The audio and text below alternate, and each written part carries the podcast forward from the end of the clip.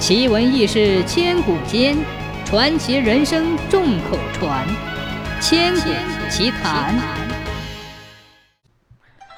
梁朝的时候，有一家人家，一屋都是吃傻。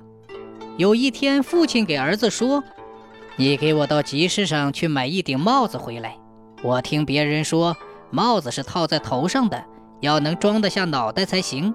你上集市上一定要找那样的帽子才能买。”儿子按照父亲的吩咐到集市上买帽子，他到处找，找到一个别人说卖帽子的地方。掌柜的拿出一顶黑色的绸帽给他，那帽子是叠着的，没有打开。这个傻儿子看了半天也没找到能套下脑袋的地方，他放下绸帽就走了。接着他又走了很多店铺，找了一整天也没见到他所想要的帽子。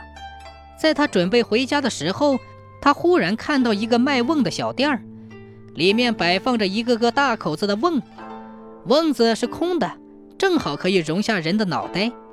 他想，这大概就是帽子了。于是他把瓮买回了家。他的父亲也以为这就是帽子，将瓮拿起来往头上一戴，便将脸和脖子都套了进去，结果什么也看不见。